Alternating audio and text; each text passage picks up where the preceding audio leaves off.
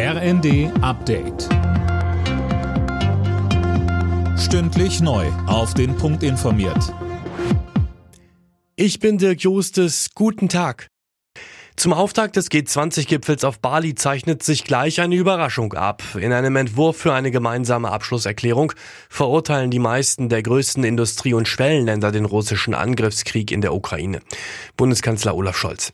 Das ist ein großer Fortschritt, den man nicht erwarten durfte, als wir Anfang des Jahres uns darüber unterhalten haben, wie angesichts dieses Krieges der G20-Gipfel vor sich gehen wird. Es ist also gut, dass wir uns entschieden haben, hierher zu fahren. Und es ist eben auch dann besonders wertvoll, dass eine solche Sichtweise hier solche Bedeutung bekommen hat.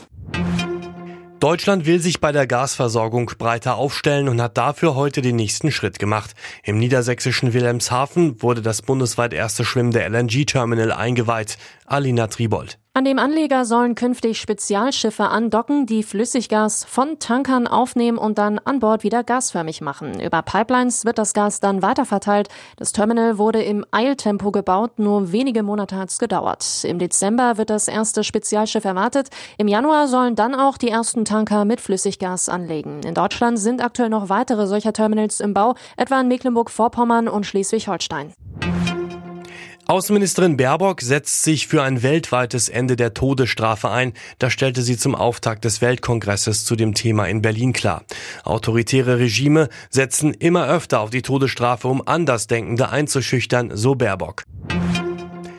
Die NASA hat mit dem Countdown zum Start ihrer Mondmission Artemis 1 begonnen. In der Kapsel sitzen erstmal nur Puppen und sie wird den Mond auch nur umrunden. Eine Mondlandung ist für die Mission Artemis 3 geplant. Eine echte Landung mit Astronauten an Bord wird für 2025 angepeilt.